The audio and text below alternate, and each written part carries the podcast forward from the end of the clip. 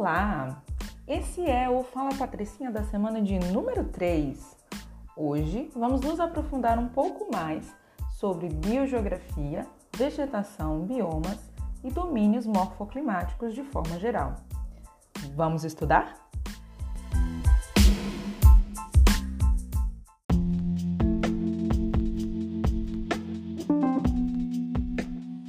Então, pessoal, é, na semana de número 1, um, nós tratamos a respeito sobre o clima e o tempo. Na semana de número 2, falamos sobre regiões brasileiras e também sobre vegetação de forma muito superficial.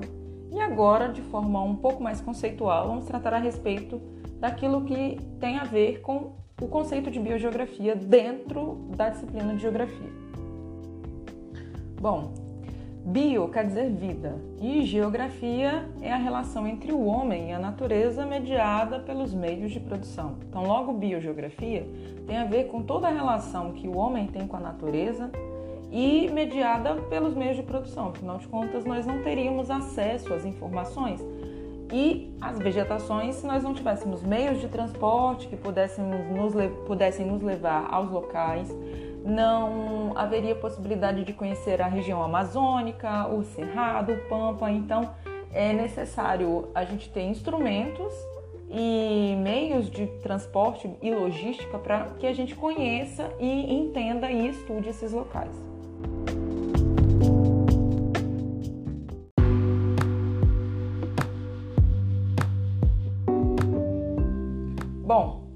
Nós falamos do conceito de biogeografia, podemos começar a falar a respeito da vegetação. Vegetação é um grupo de árvores, arbustos ou gramíneas que tem características semelhantes. Assim como nós já tratamos em sala de aula, quando nos encontramos, vegetações que têm é, relações ou que têm características semelhantes não significa dizer que elas são iguais, não significa dizer que elas são homogêneas com H. Quer dizer que elas podem ser heterogêneas, ou seja, elas podem ser diferentes, mas elas vão ter algumas características em comum. Por exemplo, pode ser uma vegetação que dependa muito de umidade, pode ser uma vegetação que dependa ou que esteja numa uma área com muito sal, pode ser uma vegetação que esteja adaptada a um local muito seco. Então, a vegetação em si é um grupo de árvores, arbustos ou gramíneas, de vegetais de forma geral, que têm características comuns. Bom, como estávamos falando a respeito de vegetação, nós temos no Brasil seccionadas, ou seja, separados, seis biomas diferentes. Esses biomas são o Cerrado, a Caatinga, a Mata Atlântica, Floresta Amazônica, o Pampa e o Pantanal. Isso significa dizer que dentro desses, dessas seis áreas nós temos seis tipos de vegetações características dessas áreas. Não que elas sejam novamente homogêneas, mas elas têm características semelhantes. Já que nós estamos falando a respeito de vegetação, é importante a gente destacar o conceito da palavra domínio morfoclimático. Entenda o seguinte: um bioma, ou seja, um conjunto de vegetais e animais, vão estar sobre um determinado tipo de território. Esse território ele foi formado pelo clima e pelo tempo ao longo de muitos anos.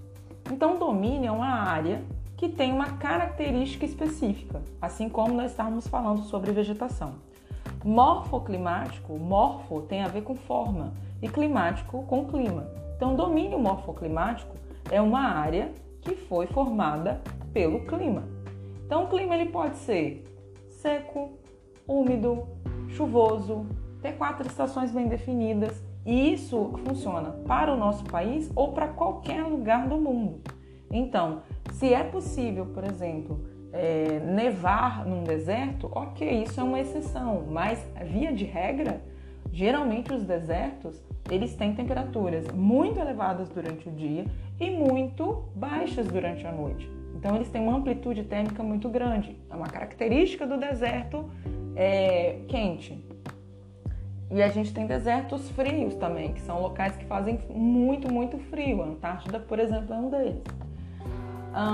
Outras questões envolvendo a questão do domínio morfoclimático, a gente precisa pensar o seguinte: se a vegetação está, ela está sobre algum lugar.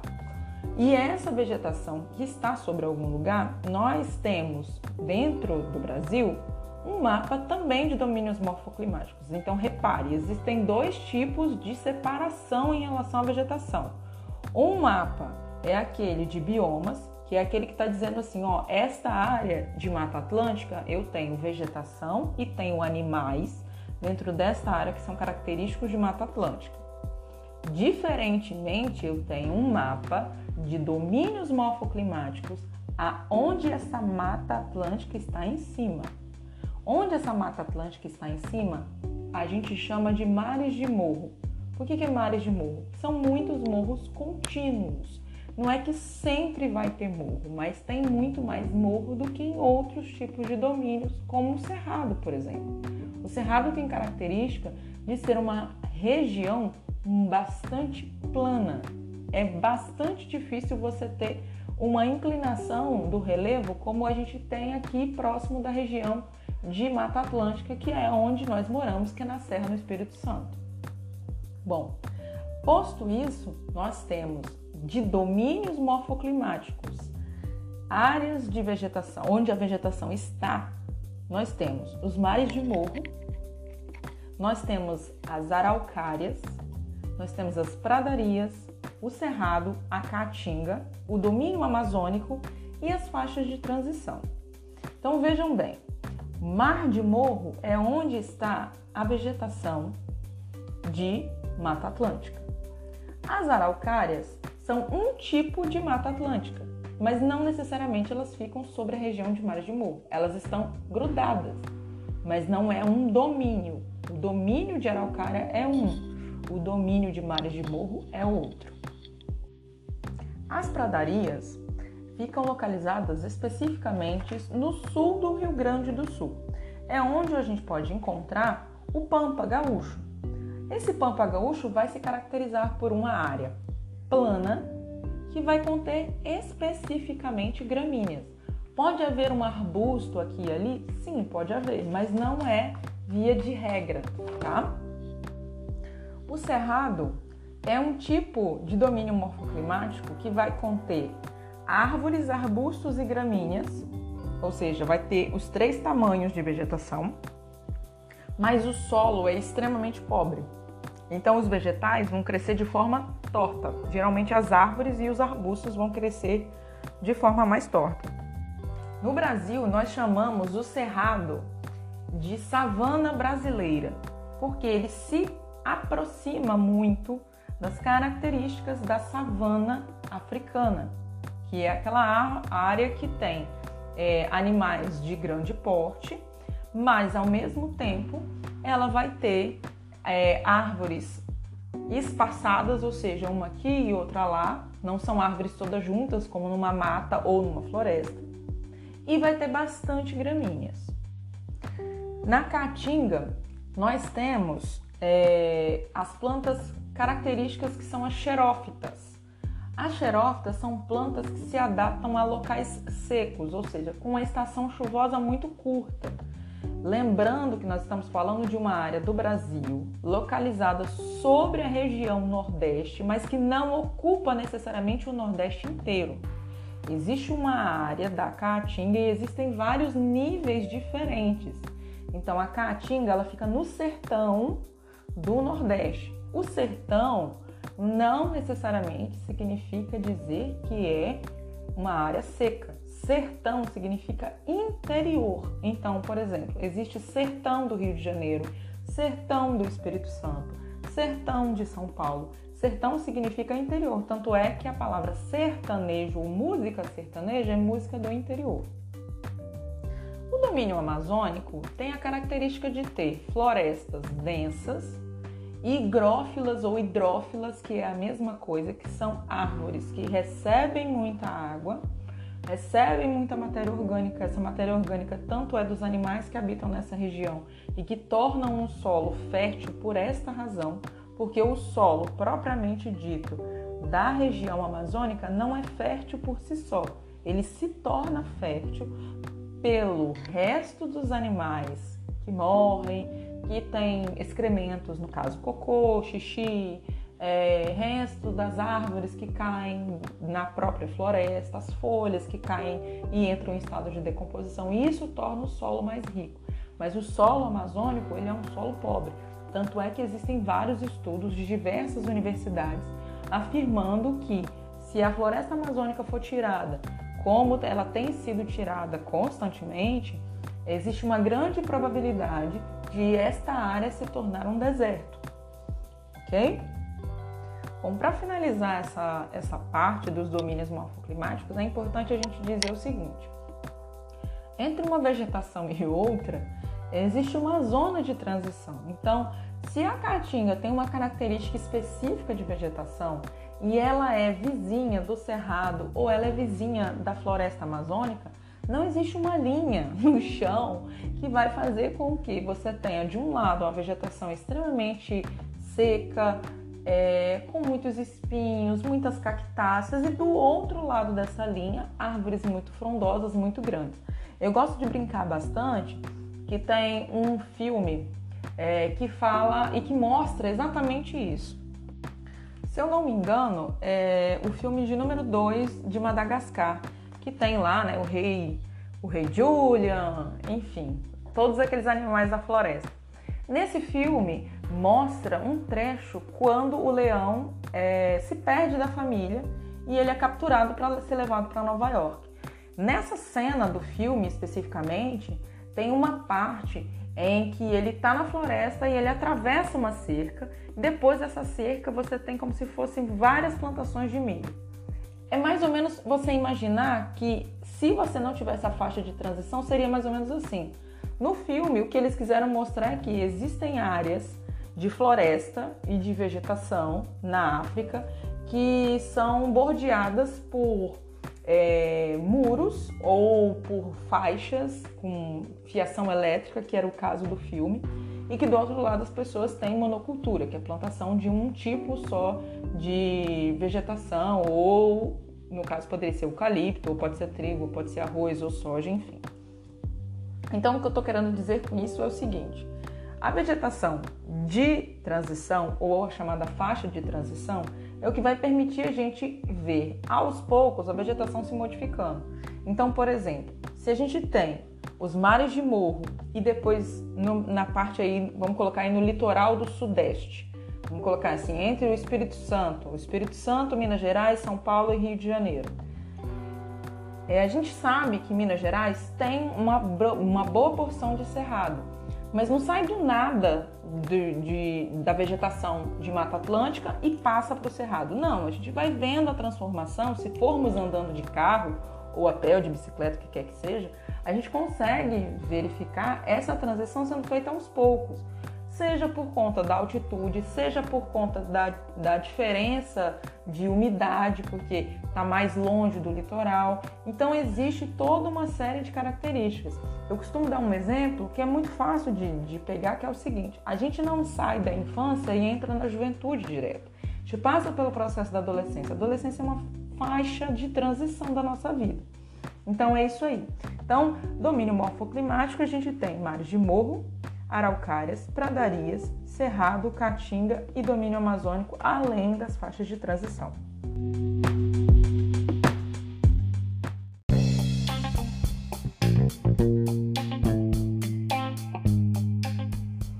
Bom, já que nós falamos a respeito de biomas e de domínios morfoclimáticos, lembrando que biomas são grupos de vegetais e animais que habitam numa determinada área com características semelhantes.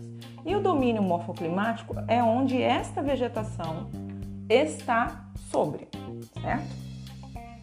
Existem algumas características que as árvores desses locais diferenciados elas vão apresentar. Eu vou falar algumas que são necessárias para você que vai fazer, por exemplo, provas externas, prova do Enem, prova do PAEBS, que às vezes vem para a escola e você precisa fazer essas provas. Às vezes até prova de concurso costuma cair esse tipo de questão. Então vamos lá. Em relação à característica da árvore, a árvore pode ser uma conífera, por exemplo. ela vai ter uma forma de cone. Exemplo, os pinheiros. Ela pode ser ombrófila. Ombrófila lembra de ombro.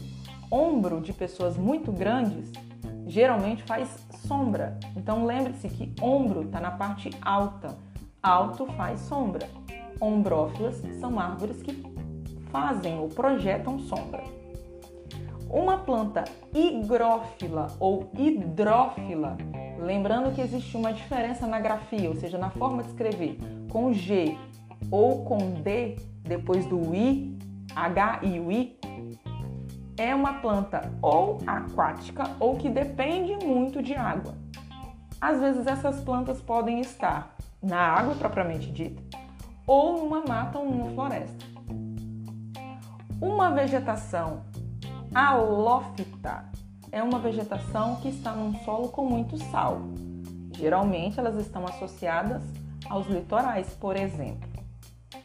Uma planta xerófita ou xerófila está associada a um local muito seco, ou seja, adaptada a poucas chuvas.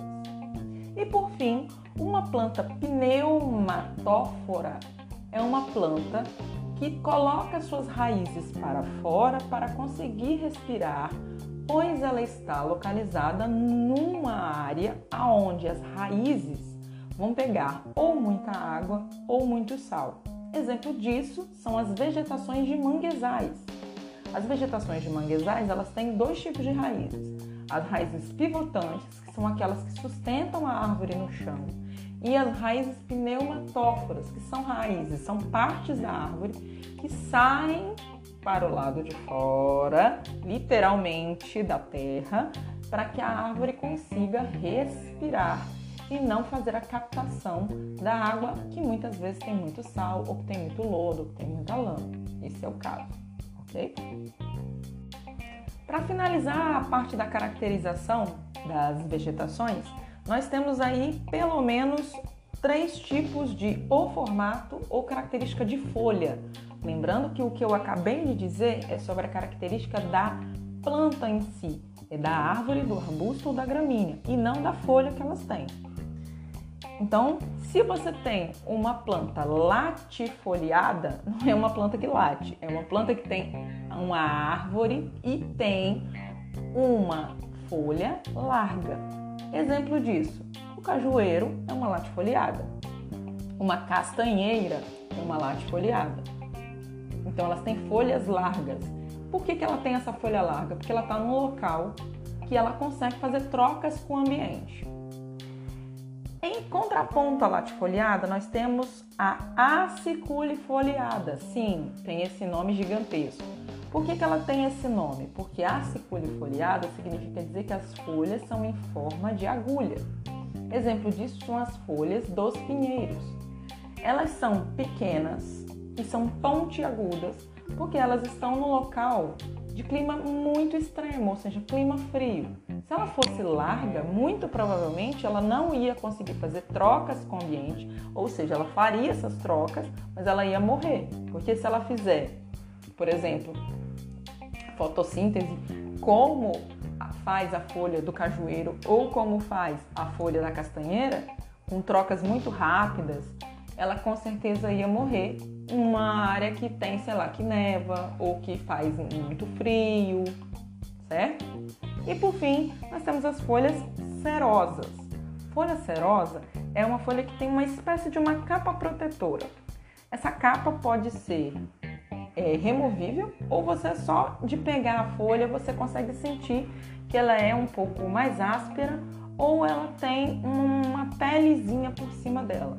Geralmente está associada a locais que têm características muito extremas, ou muito frio, ou com muito sal, ou com pouca chuva. É justamente para poder proteger a planta, ok? Porque a árvore pode ter, por exemplo, é, folhas que são caducifólias, sejam aquelas plantas que têm folhas que caducam e caem. Os, aquelas plantas que tem, por exemplo, no Canadá. O Canadá eu dou o exemplo sempre dele porque a bandeira do Canadá tem uma folha caducifólia como símbolo, que são aquelas árvores que vão ter é, folhas com cinco pontinhas, que geralmente ficam avermelhadas, amareladas e depois elas caem. Elas nascem verdinhas como todas as outras, mas no outono elas ficam amareladas, avermelhadas e caem. Elas são caducifólias. Isso é uma inteligência, vamos colocar assim entre aspas, da planta, porque ela sabe que o inverno está chegando, então ela perde as folhas para conservar energia durante o período do inverno.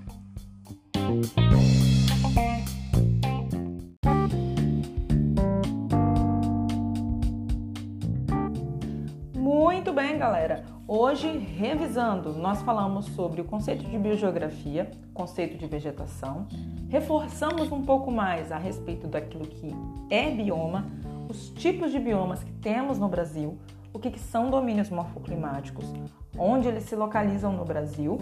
Falamos também sobre as características das árvores e das folhas dessas árvores. Eu espero que você tenha aprendido mais uma vez. Espero você na semana que vem com mais um Fala Patricinha. Qualquer coisa, estamos disponíveis em todas as plataformas digitais. Um grande abraço e até a próxima. Tchau!